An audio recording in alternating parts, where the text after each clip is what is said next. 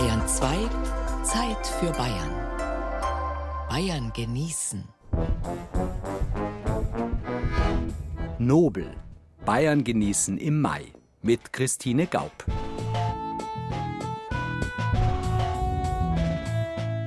Aufrecht hingesetzt. Haltung bitte, Kontenance. Nein, keine Angst, wir sind jetzt nicht auch noch völlig dem Charles- und Krönungsfieber verfallen.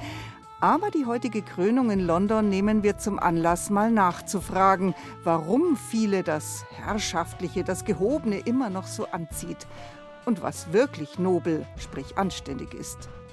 Titel oder der reine Pomp sicher nicht, auch nicht immer das Benehmen jeder ach so noblen Dame oder adligem Herrn.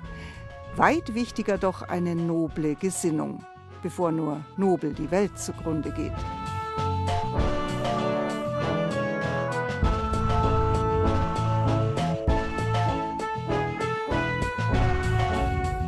Nobel gefeiert. In München steht eine adlige Hochzeit an.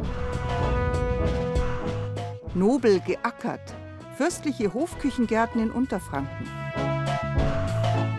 Nobel getafelt. Tischkultur aus Oberfranken. Dem noblen Nacheifern, warum der Adel nicht immer als Vorbild taugt. Nobel geholfen, die Lampelbruderschaft in Passau. Nobel gewählt, ein Graf als Bürgermeister in Forchheim. Nobel kutschiert, die Regensburger Turn- und Taxiskutschen und die Neumarkter Maybachs. Wir sind doch heute mal nobel freigiebig mit unterhaltsamen Beiträgen in Bayern genießen. Manch Royalist träumt noch von der guten alten Zeit, wünscht sich den König zurück, der alles regiert. Die meisten Demokratinnen und Demokraten aber sind froh, dass nicht mehr nur einer das Sagen hat, denn so nobel wie sie taten, waren längst nicht alle Herrscher.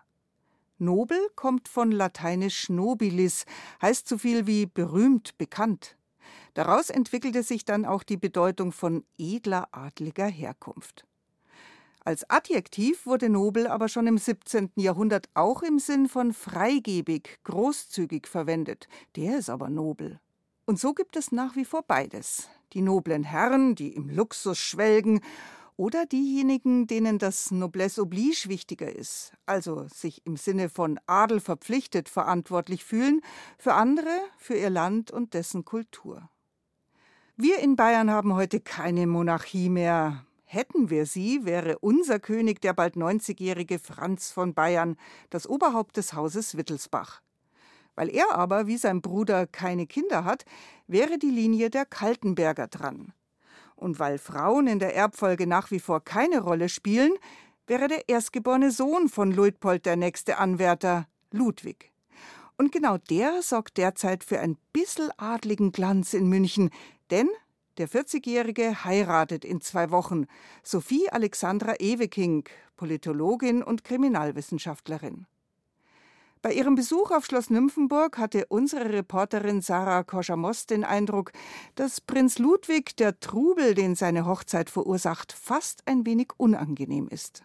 Das Wichtigste ist, wenn man in eine Ehe geht, muss man sich auch seine eigene Rüstung darum bauen, dass man darin dann auch wirklich seine Privatsphäre hat, in der man auch nicht gestört wird. Aber dass man eine Hochzeit feiert, dann auch ein bisschen mit der Öffentlichkeit teilen kann, zumindest dort, wo es sich eignet und der Menschen daran teilhaben lässt, dann ist es dann doch eine schöne Sache, auf die man sich gerne einlässt. Als Wittelsbacher kann er sich nicht komplett hinter dem Privaten verstecken, will Prinz Ludwig ja auch gar nicht. Tradition verpflichtet. Deswegen ja, wird diese Hochzeit größer stattfinden, als ich mir das ursprünglich vorgestellt hatte. Das hängt auch damit zusammen, dass auch mein Onkel Herzog Franz Teile dieser Hochzeit ausrichten wird und wird damit auch ein bisschen nicht mehr ganz eine reine private Veranstaltung, sondern hat dann auch wirklich einen, einen gewissen Öffnungscharakter. So wird diese private Hochzeit eine recht bayerische Veranstaltung. Und eine Sache, die uns dann auch wichtig war, ist, dass auch jetzt nicht nur unsere Gäste teilnehmen dürfen. Es haben sich bei uns gemeldet, eben Vertreter von den Trachtenvereinen, von den Schützenvereinen, die mitmachen wollen. Und das probieren wir auch möglich zu machen. Der Stammbaum drückt ein bisserl, sagt Prinz Ludwig, und so wird die Theatinerkirche bis auf den letzten Platz gefüllt sein. Über 500 geladene, auch viele internationale Gäste. 200 davon sind bayerische Trachtler. Also der erste Gedanke ist natürlich, oh je, da haben wir die Polizei in der Früh auch da, da müssen wir ein bisschen die normalen Abläufe unserer Gottesdienstbesucher ein bisschen durcheinander bringen natürlich, weil eben die Polizei auch mit Suchhunden das Gebäude erst sichern muss. Aber Pater Robert Mehlhardt, der Leiter der Vokalkapelle in der Theatinerkirche, lässt sich nicht aus der Ruhe bringen. Die machen erst Volksfest am Odeonsplatz, so ein bisschen ein Fest für alle und Musik und so. Und dann war wichtig, dass die halt nicht nur für die Folklore da sind, sondern dass die auch dabei sein können. Und für uns war das auch eine Überraschung. Und ich bin raus aus dem Meeting und gesagt, wenn es eine Trachtler-Hochzeit wird, dann braucht man einen Andachtsjodler.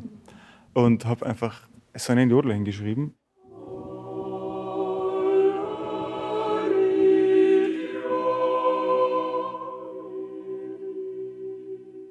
Das ist ein ganz tolles, normales Paar, zwei Leute, die sie gefunden haben und die jetzt einfach heiraten wollen. Und das außenrum kommt halt dazu. Das ist für die genauso aufregend wie bei uns. Und es bringt einen dann auch wieder auf den Boden der Tatsachen. Worum geht es eigentlich? Es geht um Hochzeit. Das ist aufregend, aber im Kern stehen da zwei ganz liebe, großartige Menschen.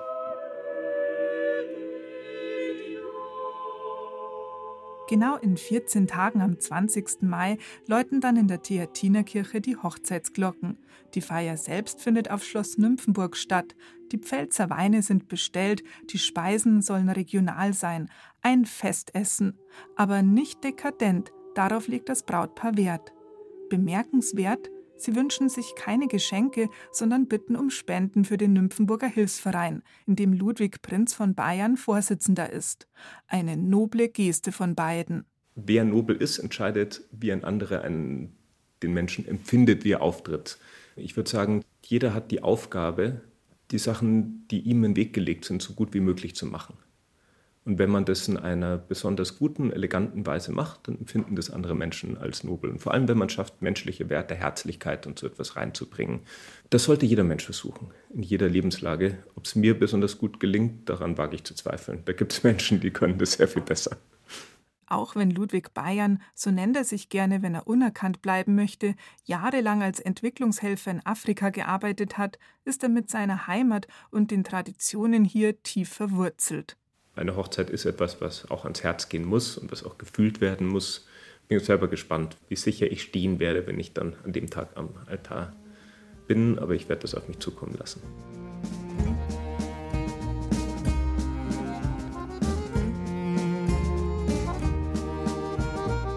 Die Hochzeit von Prinz Ludwig in zwei Wochen in München. Ein so großes Fest braucht auch ein feines Essen. Ein Blick dazu in die vergangenen Jahrhunderte gleich nach der Musik.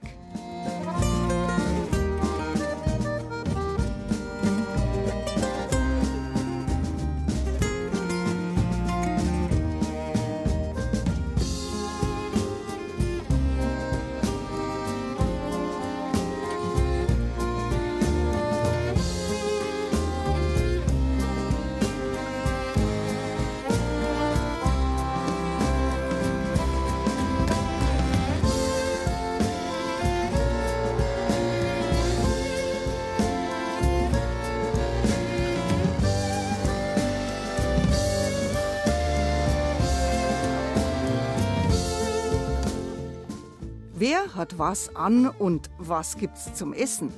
Essentielle Fragen nicht nur beim Geburtstag von Tante Froni, sondern auch beim noblen Krönungsbankett. Bei dem von Elisabeth II. gab es zum Beispiel das Coronation Chicken, Hühnchen mit Curry und Aprikose. Ein Gericht, das auch heute noch in der Küche Englands bekannt ist.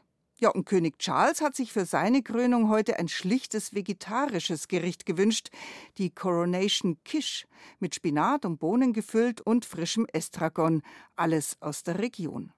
Das war vor zwei, dreihundert Jahren schon fast zwangsläufig der Fall. Was damals bei Fürsten und Fürstbischöfen auf den Tisch kam, musste in der Regel vor Ort selbst angebaut werden.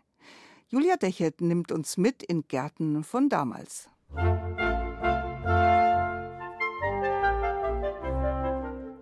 Prunkvoll und majestätisch prägt die Würzburger Residenz das Stadtbild. Gerade jetzt im Frühjahr lockt der Garten mit Magnolien und Kirschblüten nicht nur Touristen. Wir sind jetzt im Südgarten der Residenz und laufen jetzt in Richtung Orangerie. Denn dahinter versteckt sich ein Teil des Gartens, den viele vermutlich nicht kennen. Jetzt sind wir quasi am Orangerieplatz vorbeigelaufen.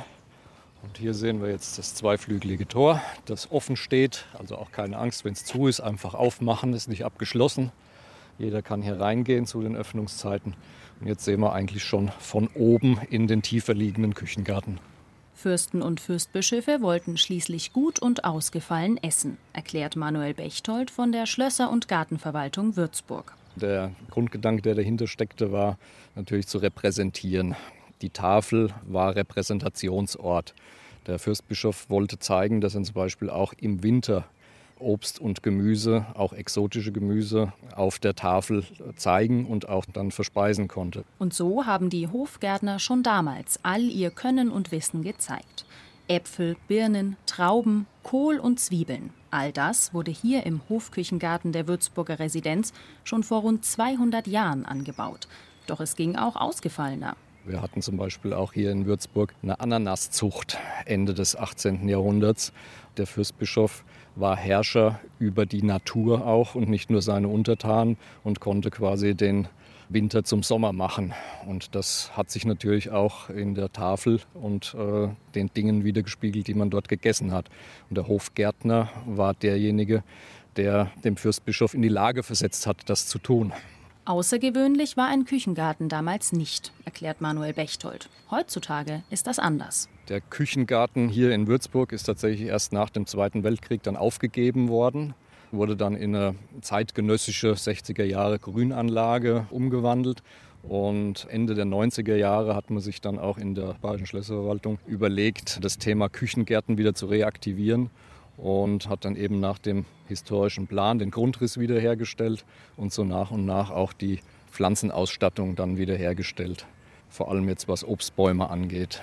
Diese Obstbäume stehen wie bei einer Allee rechts und links vom zentralen Weg im Küchengarten. In ganz außergewöhnlichen Sorten. Es gibt gestreifte Birnensorten, die sogenannte Schweizer Hose, anhand der Schweizer Gardisten, die im Vatikan eben waren und diese gestreiften Pluderhosen anhatten.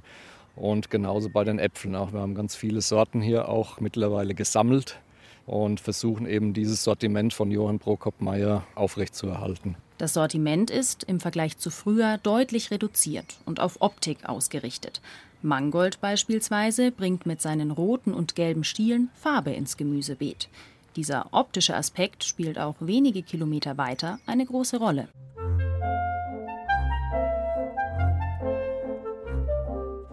Es war tatsächlich das Sommerschloss des Würzburger Fürstbischofs, der, wenn ihm zu viel Trubel war, so ist es auch teilweise überliefert, hier nach Veitshöchheim rausgefahren ist mit der Kutsche und den Aufenthalt auf dem Land genossen hat. Ist es dann hier in Veitshöchheim schöner, weil es so ein bisschen wie so ein Ferienhäuschen ist und man sich da mehr Mühe gibt? Es ist anders, es ist nicht unbedingt schöner. In Würzburg haben wir wirklich dieses repräsentative, massive Protzen und hier in Veitshöchheim haben wir wirklich das kleinteiligere, interessantere teilweise auch oder überraschendere, was auch seinen Reiz hat. Auch hier im Garten gab es wenig, was es nicht gab. Angebaut wurden zum Beispiel Melonen, Erdbeeren, Spargel und Auberginen. Und heute? Die Vielfalt ist deutlich größer hier in Veitshöchheim. Hier sind auch sehr viele Kräuter, die auch teilweise mehrjährig sind. Wir haben auch wieder Artischocken hier, Karden, viele Salate, die hier tatsächlich auch angebaut werden, historische Salatsorten, Butterkohl, ein Vorläufer vom Wirsching. Das sind so Sachen, die hier in der großen Breite eigentlich angebaut werden. Über 400 Obstbäume stehen im Veitshöchheimer Hofgarten, der, wie in Würzburg, auch gerade jetzt in der Frühlingssonne viele Menschen anlockt. Ein Besuch lohnt sich aber nicht nur jetzt es gibt jedes Mal wieder was Neues zu sehen und das Ganze ist ja im, im Wandel und Wachsen.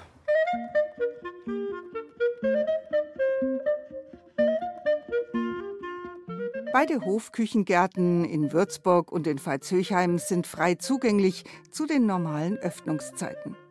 Ja, und was vielleicht auch noch interessant ist, ein Teil der Lebensmittel aus dem Garten in Veitshöchheim wird auf dem Gemüsemarkt in Würzburg verkauft und teils werden sie auch gespendet. An Bedürftige geht auch ein Großteil des Obstes und Gemüses aus dem Garten in Würzburg. Das ist nobel.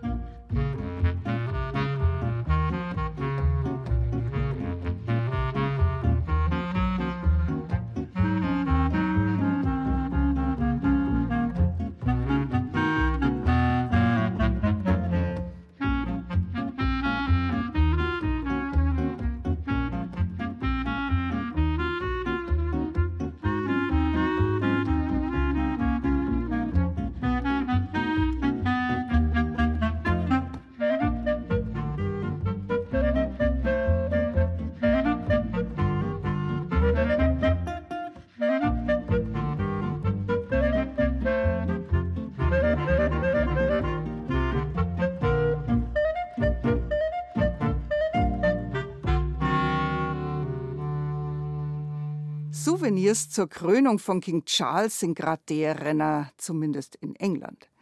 Der Krönungsteddy zum Beispiel für umgerechnet schlappe 200 Euro. Ausverkauft schon seit längerem der Coronation Whisky für über 300 Euro. Da sind dann die überall erhältlichen Pappteller und Servietten mit Union Jack und Krone drauf geradezu ein Schnäppchen. Doch auch wenn die Briten gern picknicken, ein wenig nobler dürft schon sein. Als erste Adresse für feines Porzellan galt lange Zeit Oberfranken und gilt es trotz aller Veränderung zum Teil auch heute noch. Anja Bischoff über das veredelte weiße Gold für die noble Tafel. Birgit Weidel greift sich im Ausstellungsraum der Porzellanmanufaktur Gloria in Bayreuth verschiedene Teller und Schalen und bringt sie an den großen Holztisch. Wenn sie eine Tafel eindeckt, spielt die Geschäftsführerin der Manufaktur gerne mit verschiedenen Designs, mit Formen und Dekoration. Egal wie sie die Teile kombiniert, immer erreicht sie einen Wow-Effekt. Einen Tisch, der auch eines Königs würdig wäre. Für mich besteht der ideale Tisch aus einem Platzteller, der sehr opulent gestaltet ist. Ein dicker Goldrand ist für mich immer noch das Nonplusultra. Der Essteller kann durchaus einfach gestaltet sein. Dieser hier hat jetzt zum Beispiel einen einfachen weißen Rand.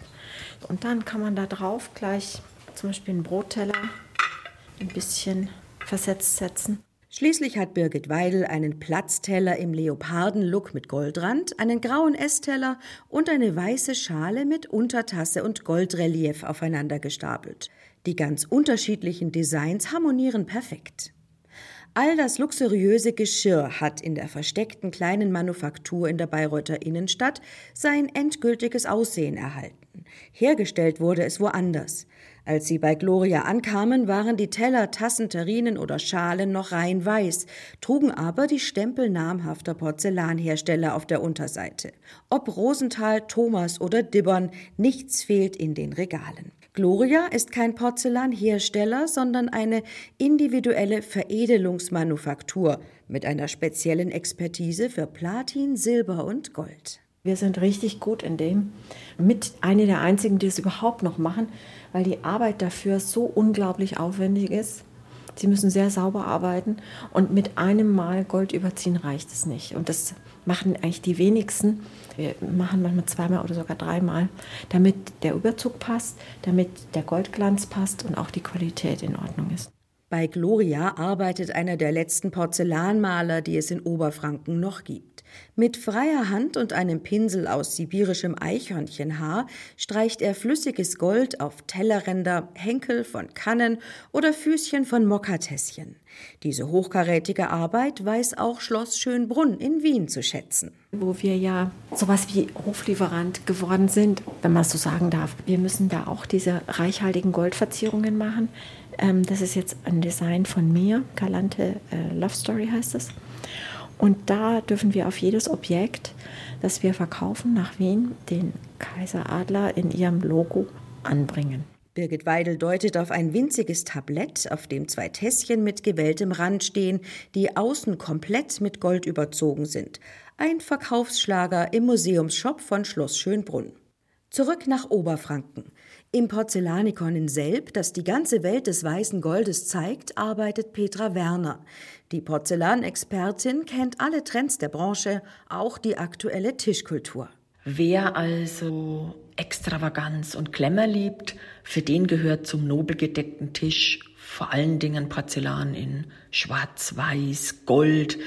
Es dürfen dann Eyecatcher in der Mitte der Tafel nicht fehlen. Das sind meist ganz große Etageren oder Schalen auf Fuß. Oder die Weißwurstterrine Hirsch und Herz von Birgit Weidel designt und mit weißblauer Bordüre und goldenen Details verziert. Damit bekommt sogar ein Weißwurstfrühstück einen luxuriösen Anstrich. Nichts schlimmer als das, wenn man ähm, einen Kochtopf auf den Tisch stellt mit warmen Weißwürsten und dann hat man daneben seine wunderschönen Teller. Das geht einfach nicht.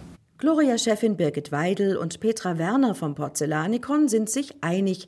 Porzellan erlebt derzeit ein Revival, allerdings nicht wie früher in Form von 48-teiligen Services. Ich glaube, dass ein Porzellan-Revival bereits begonnen hat, denn durch die Corona-Pandemie wurde insbesondere der private Raum für den Menschen wieder wichtiger und die Porzellanhersteller konnten eine positive Resonanz im Onlinehandel verzeichnen. Und ich bin mir sehr sicher, es wird eine Art Stellenwert erreichen, den auch Gold hat, weil es unverwüstlich ist, weil es wunderschön ist. Wenn Sie einen Tisch sich herrichten, der nur wenige Stücke hat, die goldlastig sind wie bei uns, Sie erreichen damit eine Atmosphäre, die ist, ich sage jetzt mal, königlich. Wie der Tisch gedeckt ist, an dem der frisch gekrönte König heute speisen wird, wissen wir nicht. Aber auch wir können uns an einer mit Liebe und oberfränkischem Porzellan gedeckten Tafel ein bisschen wie Charles und Camilla fühlen.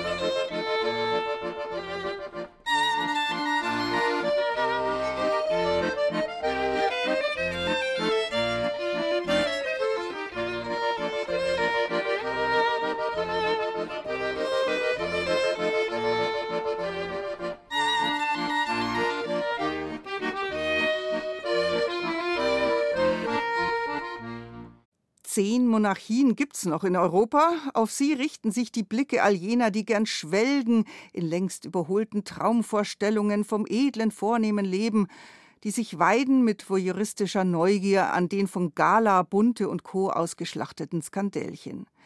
Andern ist der Trubel deutlich zu viel. Viel zu teuer seien die Königshäuser, insbesondere das britische.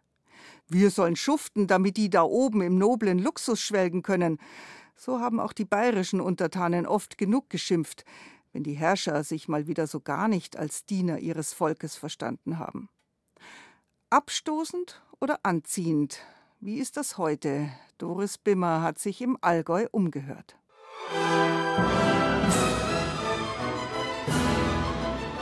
Der bayerische König Ludwig II. hat Richard Wagner und seine Musik abgöttisch verehrt. Vielleicht war der Musiker auch eine Art Vorbild. Reinhold Bauer hingegen sagt: Das war sein Verderb, der Wagner. Der hat viel Geld gekostet. Reinhold Bauer ist erklärter Ludwig-Fan. Er hat alle Schlösser besucht. Und nicht nur einmal. Und er hat Schloss Neuschwanstein im Maßstab 1 zu 125 nachgebaut. Ah, jetzt kommt der Zollstock. Ja, 1,35. Wenn ich den Linderhof anschaue, ist ein Traumschlösschen. So ein richtiges Liebes, der Neubaut, ein Traumschlösschen. Neuschwanstein ist, boah, Das, das steht da. Das sehe ich von 20 Kilometer Entfernung. Seit einiger Zeit ist der Werdacher in Rente und damit war für ihn der Moment gekommen, endlich dieses prunkvolle Schloss nachzubauen. Und zwar originalgetreu. Rund 2000 Arbeitsstunden, etwa anderthalb Jahre und eine beachtliche Liebe zum Detail hat er dafür investiert. Das sind vielerlei Holz. Esche, Eiche, Buche und Ahorn. Das muss einfach passen, das muss einfach stimmen. Also auch die ganzen ja. Dachgauben, das ist alles ja, ja, ja, ja. original. Mhm. Also sogar den Feuerspeier. Ja, das sind so Kleinigkeiten, die müssen es sein. Die müssen es sein, weil sonst passt es nicht. Die filigranen Fenster, Balkone, Schornsteine, sogar das fein säuberlich verlegte Pflaster im Innenhof von Neuschwanstein, die konisch zulaufenden Türme. Alles sieht im Kleinen so aus, wie es der König ab 1869 hat errichten lassen. Trotz aller Einwände, zum Beispiel, dass Ludwig für seine Träume enorme Schulden anhäufte, Reinhold Bauer sagt: Für mich ein Idol. Für mich ein Idol. Das war so ein gescheiter Mann. Nur hat er die falsche Zeit gelebt. Der war der Welt voraus. Der hat ja die Neuschwanstein gebaut mit Umweltwärme. Das macht man heutzutage erst. Oder das erste WC das erste Telefon hat Ludwig gehabt. Das erste elektrisch beleuchtete Schlitten hat Ludwig gehabt. Der war der Zeit um 50 Jahre voraus. Was für ihn zählt, sind die visionären Ideen des bayerischen Königs. Das Motto Ludwigs geht nicht, gibt's nicht, treffe auch für ihn selbst zu, betont Reinhold Bauer. Dadurch erhalte ich mir praktisch diese mystische Figur. Erwidert Achim Grinschkel. Und wenn ich sie aber mit allen Einschränkungen, mit allen Gebrechlichkeiten, mit allen äh, Normalitäten mir vorstelle, dann verliert das Vorbild an Farbe. Grinschkel ist Psychotherapeut und leitet die Günstal-Klinik in Obergünzburg.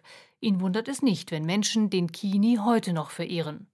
Ohne Vorbilder, sagt er, geht's nicht. Vorbilder haben eine gesellschaftliche Funktion mit Werten, mit einer Idee von Identifikation von Vorbildern lernen wir. Ne, das ist immer eine soziale, modellhafte Lernsituation, die wir haben. Das heißt, ob wir wollen oder nicht, wir ahmen nach. Und insofern Vorbilder gab es schon immer, seitdem es den Menschen gibt. Dass der Adel früher gerne nachgeahmt wurde, hatte ihm zufolge aber auch noch ganz andere Gründe. Zum einen wurde er gerne überhöht, Unzulänglichkeiten oder gar Streitigkeiten. Darüber wurde und durfte nicht gesprochen werden. Der Mythos für das einfache Volk sollte erhalten bleiben. Für die Reichen ging es außerdem um Macht. In Amsterdam gab es dann diese großen Kaufmannsfamilien. Ne, und die mussten dann größere Häuser bauen als die Adelsfamilien, ne, um zu zeigen, wir haben aber mehr, wir sind mächtiger als ihr. Die Fugger. Ja, ja zum Beispiel. Ja.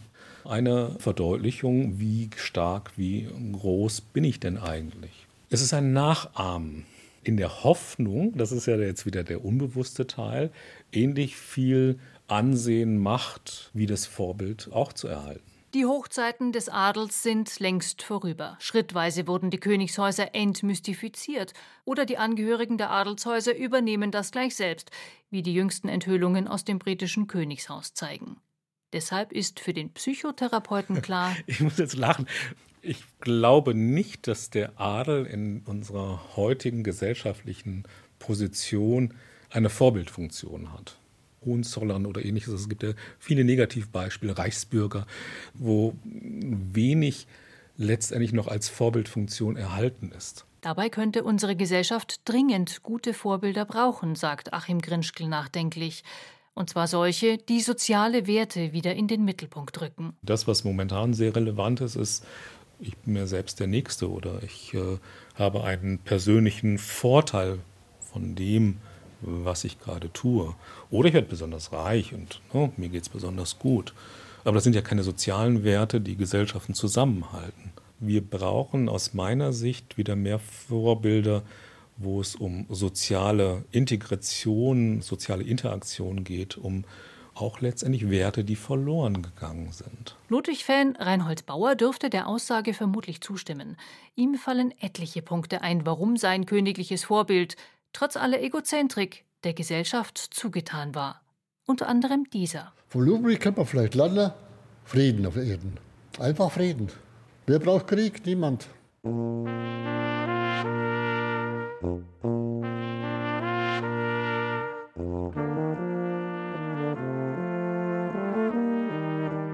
Wer den originalgetreuen Neuschwanstein-Nachbau von Reinhold Bauer einmal sehen möchte, er hat ihn neben dem Schaufenster seines Radio- und Elektrogeschäfts in Wertach für jeden sichtbar aufgestellt.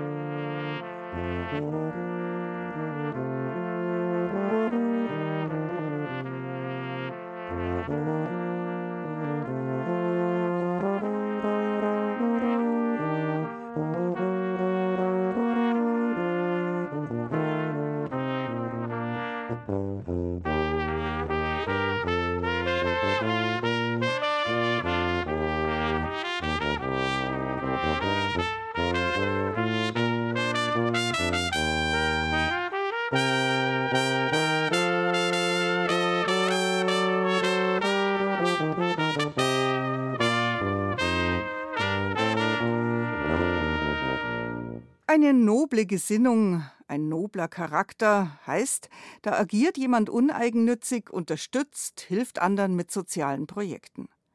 An Orten, an denen das Engagement der Obrigkeit nicht ausgereicht hat, haben sich zu diesem Zweck Bürger zusammengeschlossen, zu Bürgergilden oder Bruderschaften. Die Lampel-Bruderschaft in Passau ist eine der ältesten Bürgervereinigungen der Welt, ein nobler Zusammenschluss von Passauern für die Passauer Gesellschaft. Gegründet hat sich die Lampelbruderschaft vor etwa 800 Jahren und hatte ihren Ursprung in der Schifffahrt. Passau im Jahr 1280. Schon damals prägen die drei Flüsse Donau, Inn und Ilz die Stadt. Da schließen sich die Bürger zusammen, die in Passau Schifffahrt betreiben und die am Salzhandel beteiligt sind. Der Zweck? Den Witwen und Waisen der tödlich verunglückten Schiffsleute und Salzfertigern mit Spenden zu helfen. Die Gemeinschaft mit dem Namen Unserer lieben Frau Schiffleut und Salzfertiger Zech ist geboren. Passau, ungefähr 800 Jahre später, 2023. Schiffsleute und Salzfertiger gibt es hier zwar nicht mehr so viele, aber der Zusammenschluss existiert noch, wenn auch unter anderem Namen. Die Lampelbruderschaft. Und auch der Zweck ist ähnlich wie schon vor 800 Jahren. Die Bruderschaft will bedürftigen Passauer Bürgern finanziell unter die Arme greifen. Mitglied in der Lampelbruderschaft können bis heute nur Männer werden, die in Passau einen längeren Zeitraum leben oder arbeiten. Früher waren die Regeln strenger. Damals mussten es noch gebürtige Passauer sein. Besonders wichtig ist aber damals wie heute, sie müssen sich um die Stadt Passau verdient gemacht haben. Das hat zum Beispiel Ludwig Bauer. Er ist gebürtiger Passauer, ist hier zur Schule gegangen, war als Zahnarzt in Passau tätig, Elternbeiratsvorsitzender.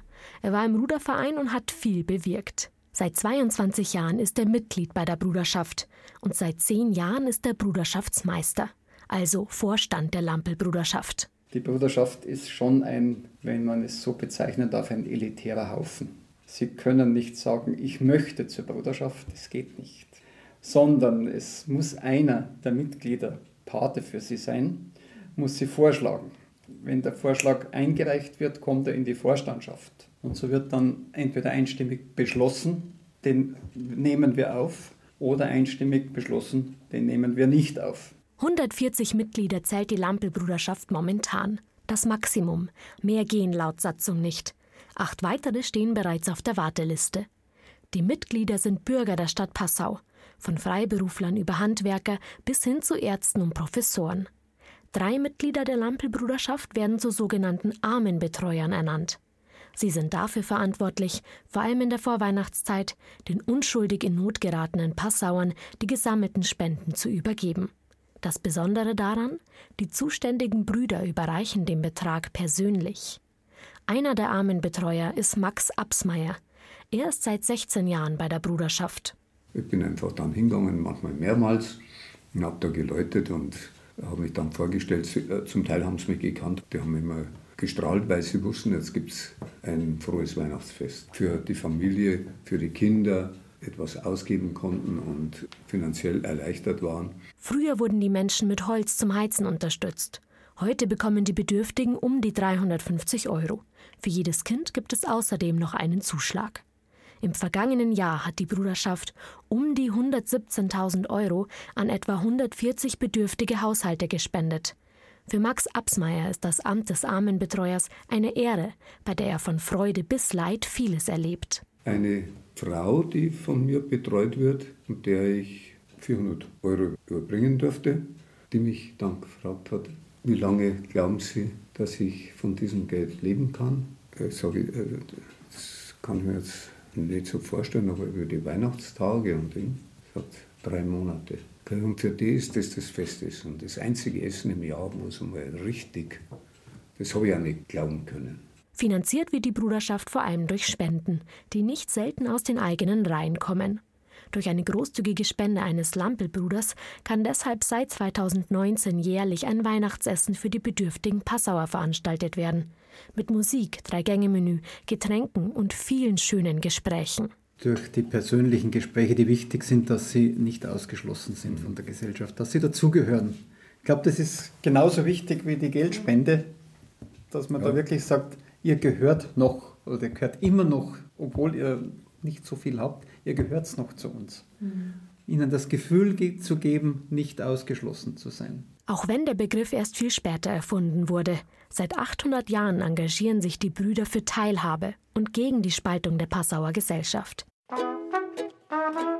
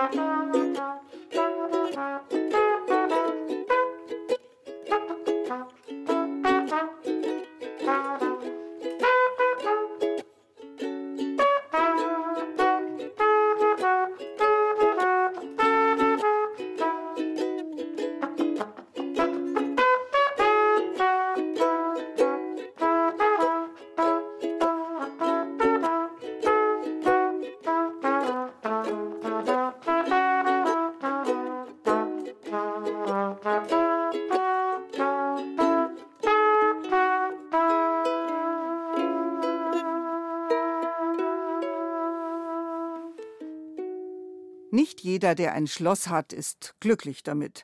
Ist ja auch gar nicht so leicht, selbiges instand zu halten. Und so haben sich einige Adlige etwas Besonderes überlegt, ja überlegen müssen.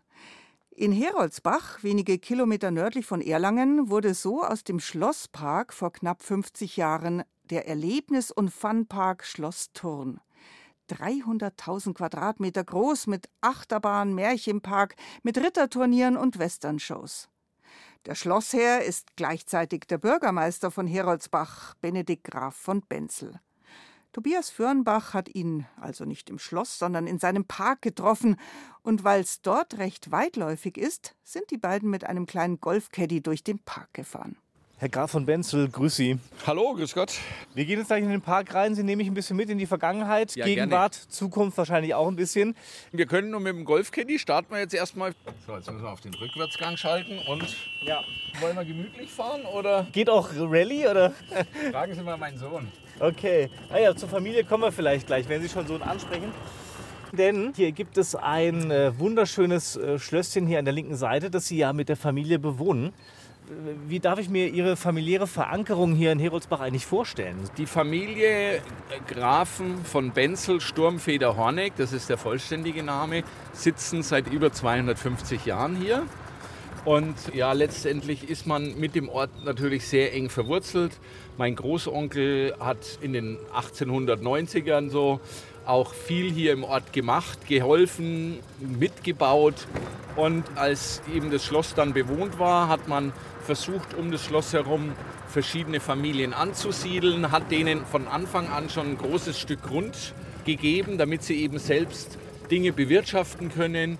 Und äh, mein Vater hat ja dann 1975 die Idee gehabt, hier aus diesem ganzen Schlossareal, was ich sage mal, teilweise nicht eingezäunt war und privat war, das zu öffnen für die Öffentlichkeit, um einfach da eine Basis zu schaffen, um diese ganzen Gebäude auch zu erhalten. Also wir kommen jetzt natürlich dann gleich in die Westernstadt. Also hier stehen wir jetzt vom Western Saloon. Auf der linken Seite haben wir den großen Westernplatz, wo eben dann die Stuntshow jeden Tag stattfindet, wenn der Park geöffnet hat. Da das alte Sheriffhaus. Hier gegenüber das weiße Gebäude ist das Coffeehouse. Früher war das Coffeehouse der Saloon und das war früher eine Reithalle. Da habe ich drin das Reiten gelernt als kleiner Bub. Wenn wir jetzt mal rechnen, Sie sind 68er Jahrgang, Danke, 1975. Ja. Da hat das hier offiziell eröffnet. Das heißt, da waren Sie so sieben Jahre, als das hier so aufmachte. Mhm. Und ich kann mir Schlechteres vorstellen, wo man aufwachsen kann, oder als Kind? Grundsätzlich ja. Also es war gerade so, ich sage jetzt mal von sieben bis zehn eine wunderbare Zeit. Also ich bin hier mit Cowboyhut, Cowboystiefeln aufgewachsen. So ging es los. Es kamen in den 80er Jahren auch die Ritterturniere dazu. Der Park vergrößerte sich und äh, bekam ja auch zunehmend Bedeutung für die Region. Sie sind Arbeitgeber, Sie sind quasi auch ein Frequenzbringer, gerade im Tourismusbereich.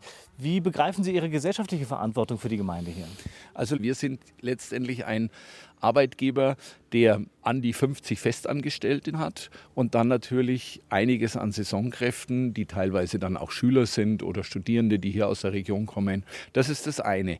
Das andere ist, ich sage jetzt mal, die Balance zwischen Park und Ortschaft, das muss auch passen. Die Verkehrslage, die Lärmbelästigung, es sind ja alles Dinge, auf die man als Arbeitgeber oder als jemand, der ein Unternehmen hat, auch achten muss. Sie haben sich persönlich auch eine neue äh, Herausforderung gesucht. 2020 war es, als Sie zum Bürgermeister gewählt worden sind hier in Heroldsbach. Das ist dann doch aber auch eine doppelte Freude, aber auch eine doppelte, ja, ich sag mal, Verantwortung, Herausforderung, auch zeitlich gesehen? Ja, also ich habe mir natürlich dahin schon Gedanken gemacht. Also ich habe jetzt hier im Erlebnispark Schloss Zorn zwei Geschäftsführer. Ich bin Inhaber des Unternehmens und wenn ich natürlich Luft habe oder am Wochenende mal keine Bürgermeistertermine sind, bin ich natürlich auch im Park und schaue mich um. Und das ist meine Aufgabe. Ich möchte Verantwortung übernehmen. Man muss schon umdenken. Also man muss dahingehend umdenken, dass auch die Verwaltungsmühlen etwas langsamer malen. Als Unternehmer sagen Sie, das finde ich gut, ich habe das Geld, ich kaufe. In der Verwaltung müssen Sie natürlich, Sie müssen ausschreiben, Sie müssen Angebote einholen. Es ist ja nicht Ihr eigenes Geld, sondern das ist ja das Geld der Bürger oder letztendlich das Geld der Gemeinde. Und damit müssen Sie halt doppelt vorsichtig umgehen, was natürlich manchmal auch dann länger dauert. So, hier haben wir unsere Achterbahn. Und äh, die Achterbahn ist eben nicht nur eine Achterbahn, sondern das ist eine VR-Achterbahn. Das heißt, Sie setzen die Brille auf und können dann während der Fahrt einen anderen Film sehen, der auf die Fahrbewegung eins zu eins abgestimmt ist. Ja, aber jetzt höre ich schon auch ein bisschen das Kind raus. Ja. Oder? Ja, natürlich. Wenn ich von was begeistert bin, dann setze ich das oft auch um. Früher ist man hier halt als Kind durchgegangen und hat Spaß gehabt und hat sich darüber gefreut, ein Eis zu essen oder einen Hamburger. Und jetzt ist es halt eher so, dass wenn ich hier durchgehe oder durchfahre, dass man halt ganz viele Ecken sieht, die man vielleicht noch verbessern will, damit es den Besuchern besser gefällt. Also man sieht eher mehr die Arbeit als das Vergnügen. Mit dem Golfcaddy zur Achterbahn. Und gleich schauen wir, wie man früher und heute noch gern nobel umeinander kutschiert. Musik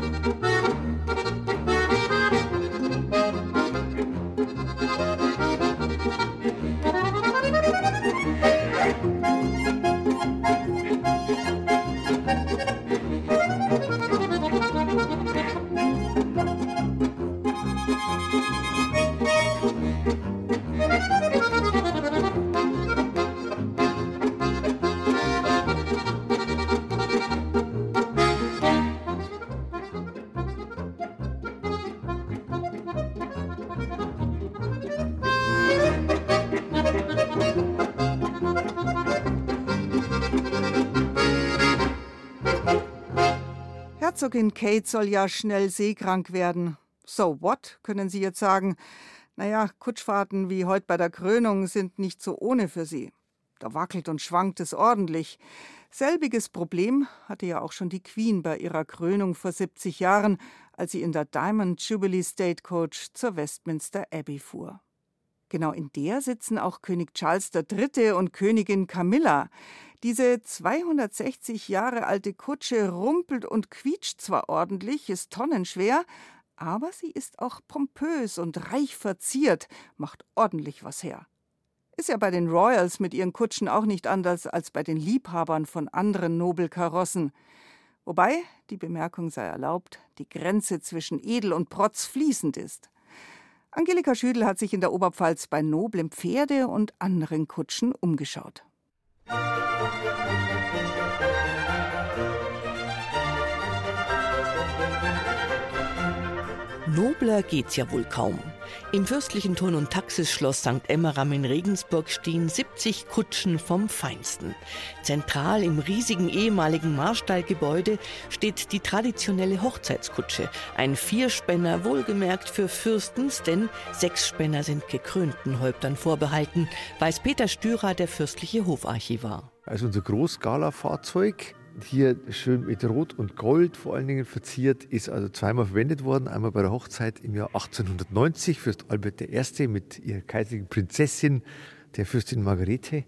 Und dann 1980, als unsere jetzige Fürstin Gloria den Fürsten Johannes geheiratet. Die überaus kostbaren Kutschen wurden von den Turn- und Taxis aber auch benutzt, um von Schloss A nach Schloss B zu fahren, aber vor allem eben zu Repräsentationszwecken. Hier bin ich, hieß das. Noblesse oblige, Noblesse im Plüsch. Je teurer die Pferde, je teurer die Kutschen, umso reicher der Besitzer, umso nobler kann man das sagen. Also zum Beispiel hat man bei diesen Anlässen diese noblen Auffahrten, das war zumeistens, das heißt bei Beerdigungen, Hochzeiten, waren die noblen Anlässe, oder wenn der Kaiser in Regensburg einen Sieg über die Türken gefeiert hat, dann wurde hier also mit den Kutschen vorgefahren. Wer sich eine Kutsche bestellte, blätterte zuerst in Katalogen aus ganz Europa und landete dann vielleicht bei einer Reisekutsche mit Ehebett oder aber bei einem Modell, für das sich Queen Victoria begeisterte und das dann in ganz Europa Nachahmer fand. Die Queen Victoria soll sich wohl mal beschwert haben, dass sie, wenn sie in der Kutsche sitzt, sie immer nur den Hintern ihres Kutschers sieht, der ja vor ihr sitzt und, äh, und die Pferde bedient. Und daraufhin hat man diese Kutsche gefertigt. Da ist also der Kutscher nicht mehr vor ihr, sondern er sitzt also auf dem Pferd. Sie wird à la Domont gefahren, also vom Pferd aus. Und damit hat sie freie Sicht nach vorne. Böse Zungen behaupten auch, dass der Einstieg zu diesem Modell deshalb so breit war, weil Victoria ansonsten mit ihrem etwas ausladenden Hinterteil die Kutsche nur schwer betreten hätte können. Aber noblesse oblige, ne? So war das halt früher.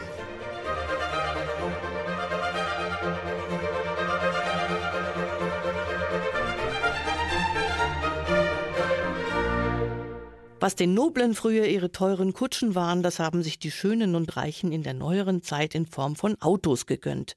Absolute Überexemplare in dieser Hinsicht kann man im Maybach-Museum in Neumarkt in der Oberpfalz bewundern. Hier hat der Zahnarzt Helmut Hofmann 20 zum Teil riesige Edelkarossen zusammengetragen.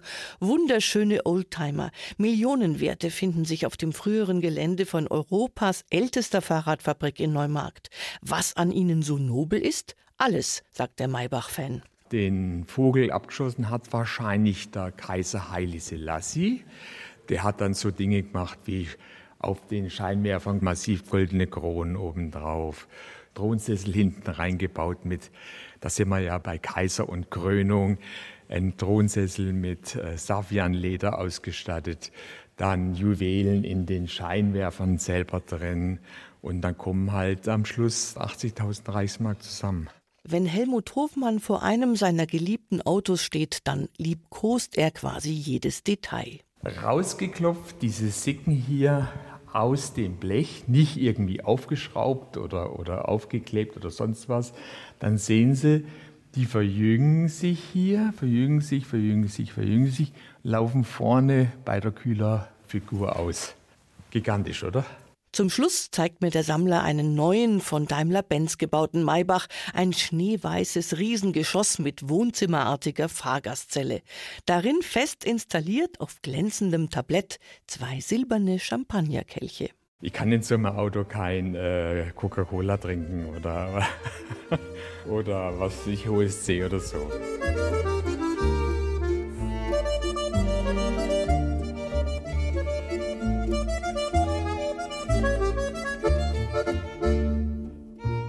Lauf der Zeit haben sich also verschiedene Bedeutungen des Wortes nobel herausgebildet.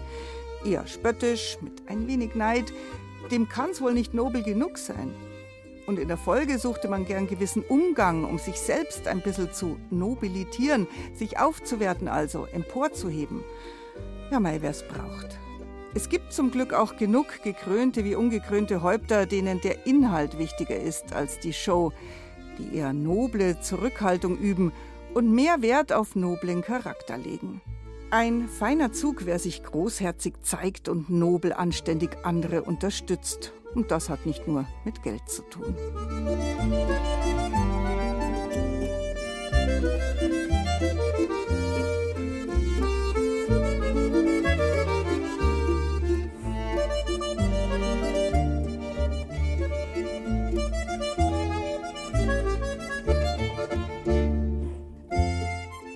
Nobel. Das war Bayern genießen im Mai mit Christine Gaub und sieben Beiträgen aus den bayerischen Regierungsbezirken. Sarah Kojamos hat sich die Vorbereitung zur noblen Hochzeit in zwei Wochen in München angeschaut. Julia Dechet war in den fürstlichen Hofküchengärten in und um Würzburg. Anja Bischoff hat uns das noble Porzellan in Oberfranken näher gebracht. Doris Bimmer zu dem, was wir uns heute noch vom Adel abschauen und welche psychologischen Mechanismen dahinter stecken. Michel Balzer war bei der noblen Lampel-Bruderschaft in Passau. Tobias Föhrenbach beim Graf und Bürgermeister von Heroldsbach. Und Angelika Schüdel bei den Nobelkutschen von einst in Regensburg bzw. denen von heute in Neumarkt. Ton und Technik Hanna Meyer, Redaktion Julia Zöller.